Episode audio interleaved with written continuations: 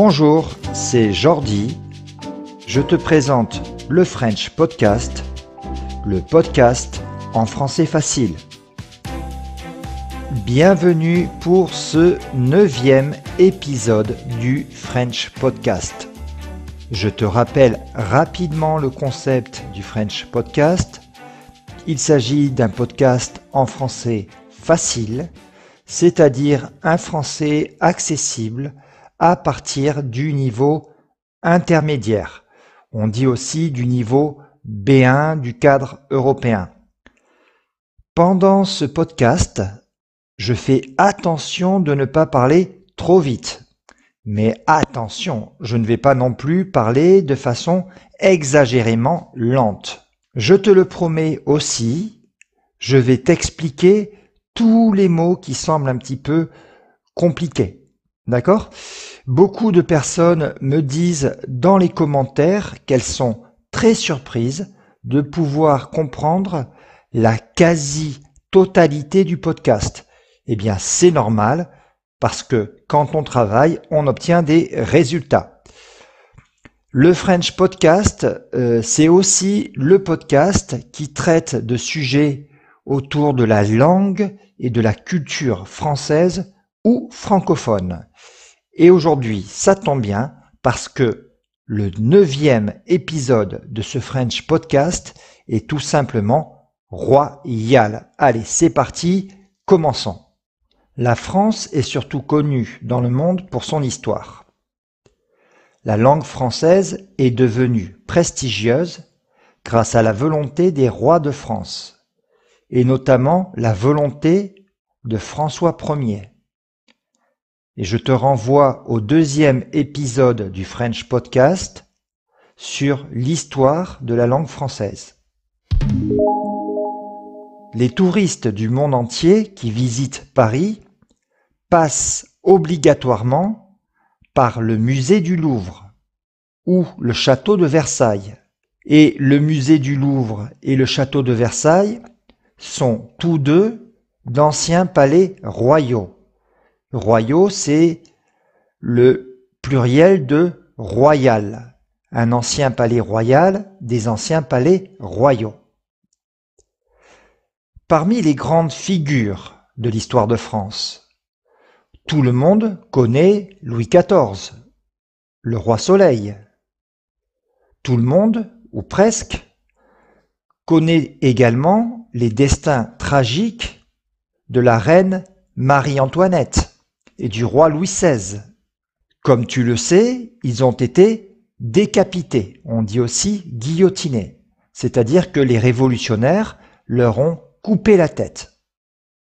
Et si aujourd'hui la France est une jeune république, personne dans le monde n'oublie que pendant 1364 ans, elle a été sous un système monarchique, c'est-à-dire un système avec un roi ou un empereur à sa tête.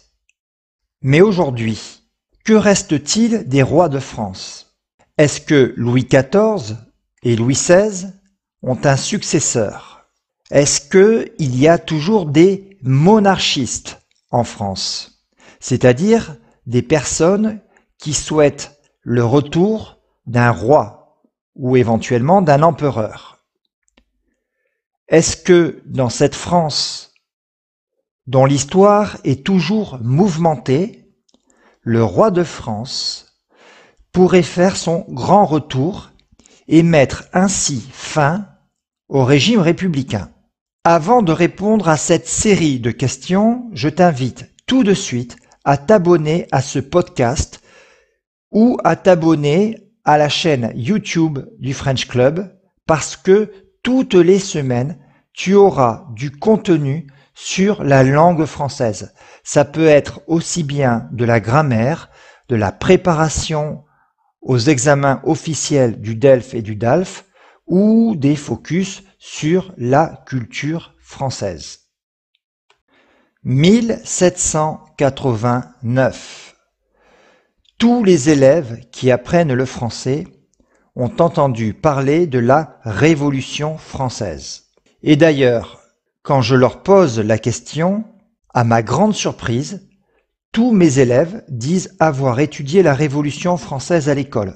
Donc la Révolution française, ce n'est pas seulement un événement historique que l'on apprend euh, dans le système éducatif français, mais c'est un événement historique euh, qui est étudié dans la plupart des systèmes éducatifs de, euh, de la plupart des pays du monde.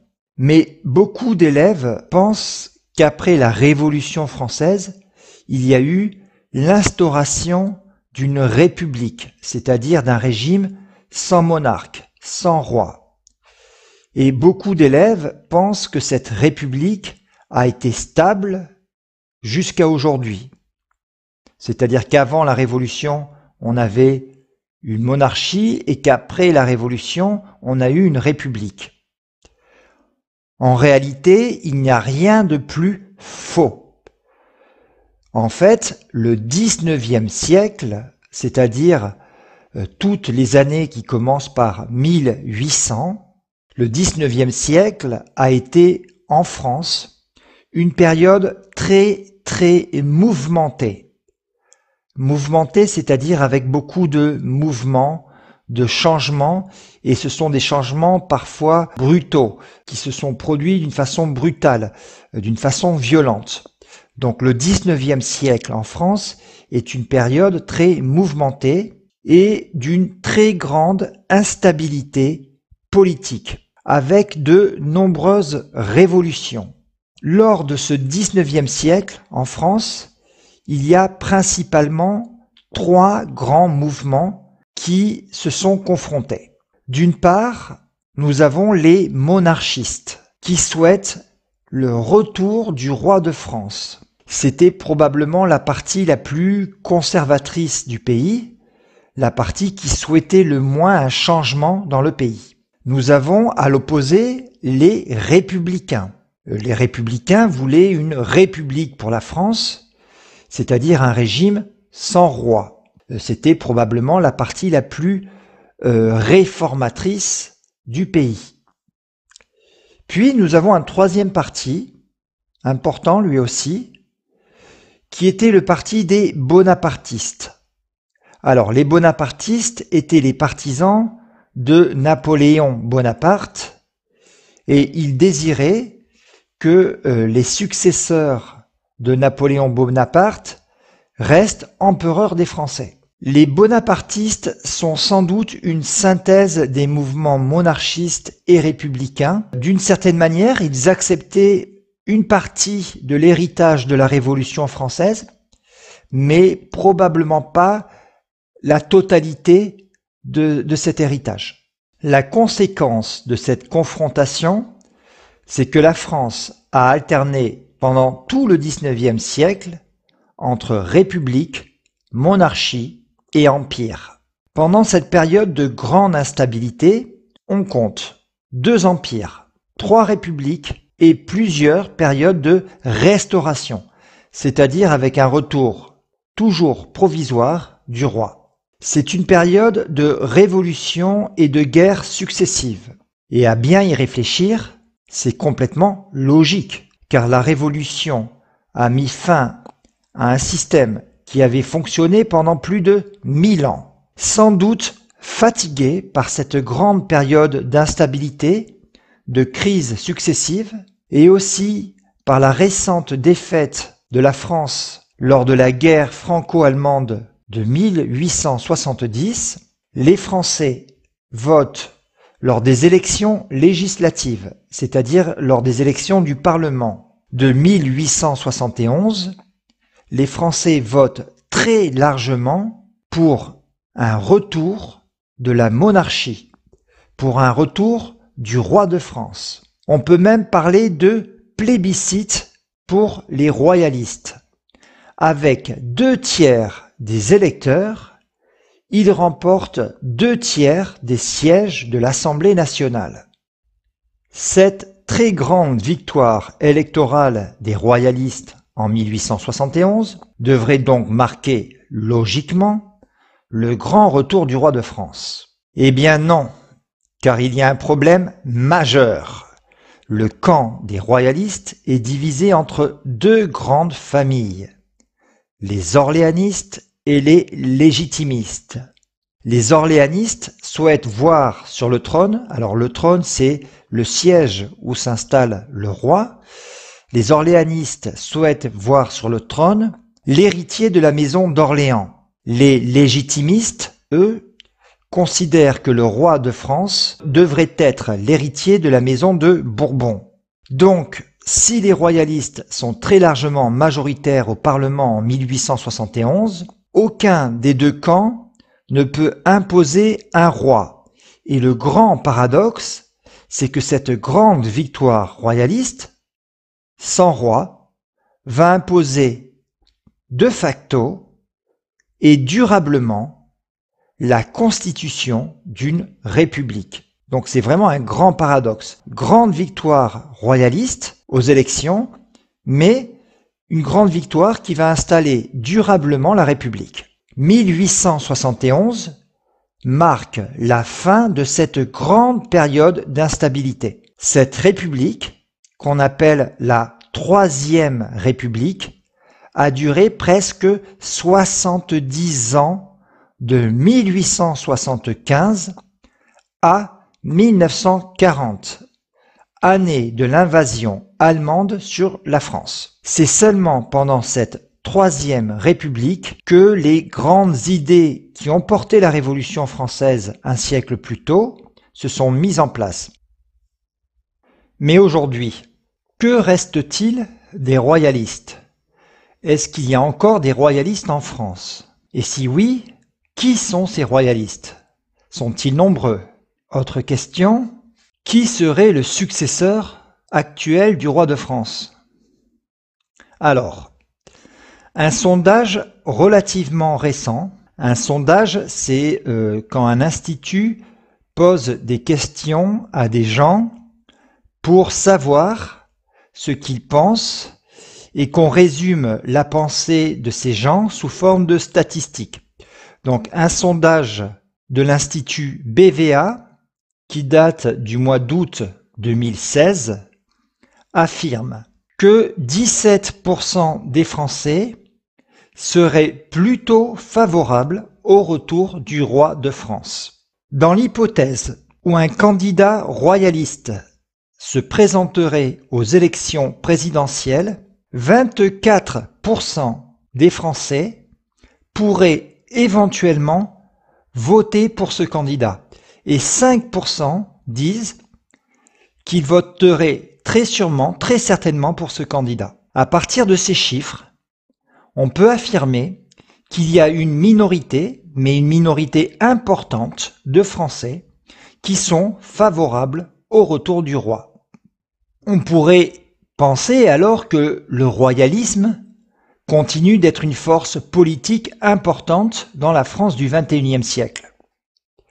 Il n'en est rien. En effet, il n'y a pas aujourd'hui de grands partis royalistes en France. Dans les grands partis français, alors j'appelle un grand parti politique un parti politique capable de remporter des sièges dans l'une des trois grandes chambres, soit à l'Assemblée nationale, soit au Sénat, soit à l'Europarlement. Eh bien, il n'existe pas de parti royaliste dans ces chambres. Donc, S'ils existent, les partis royalistes sont des petits partis. Le plus important de tous s'appelle euh, l'Alliance royale. Et si on va sur la page Facebook de l'Alliance royale, on verra que ce parti compte 8000 abonnés. Alors 8000, c'est peu pour un pays qui compte 67 millions d'habitants. Le parti n'a jamais pu présenter un candidat lors des élections présidentielles et enregistre des tout petits scores aux élections européennes. Nous avons donc une partie minoritaire mais importante de la population française qui n'est pas hostile aux idées royalistes. Euh, on peut dire même une partie qui est plutôt favorable à ces idées. Mais en revanche, aucune force politique ne représente vraiment ce mouvement. Admettons qu'un jour, ces royalistes puissent s'organiser autour d'une formation politique suffisamment grande pour gagner des élections majeures, des élections comme les législatives ou les présidentielles. Aurait-on alors un retour du roi en France? Eh bien, rien n'est moins sûr. Pourquoi? Parce que la division autour de la succession du trône entre légitimistes et orléanistes qui existait en 1871 existe toujours. Donc on a toujours le même problème. Pour les orléanistes, le roi est Jean d'Orléans, comte de Paris. Alors il s'agit d'un homme plutôt discret qui fait peu de sorties dans les médias. Il est marié à une femme issue de la noblesse autrichienne et espagnole, Philomena de Tornos y Steinhardt, qui, elle, serait donc la reine de France. Je rappelle au passage qu'en France, contrairement à la monarchie anglaise, la reine n'était pas la souveraine. La reine n'était que la femme du roi.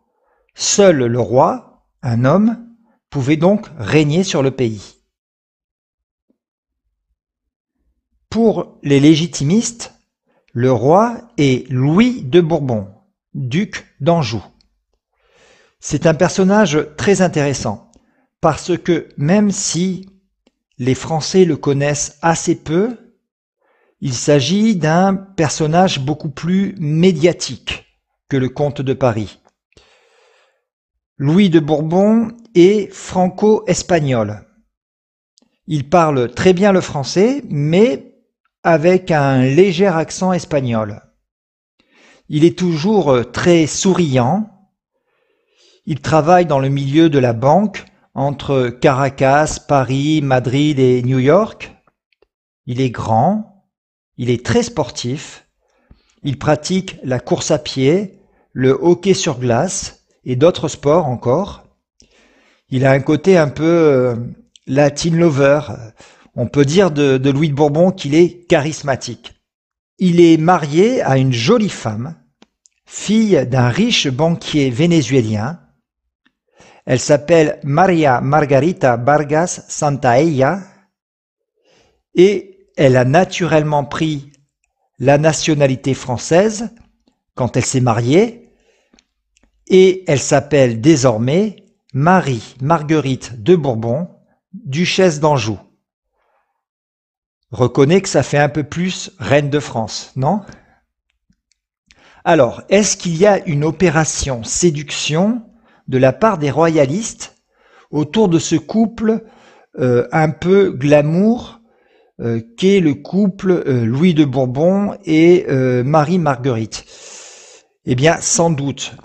si nous allons sur son compte Facebook, nous pouvons voir que la page officielle Louis de Bourbon, duc d'Anjou, comptabilise 118 000 abonnés. C'est plutôt pas mal.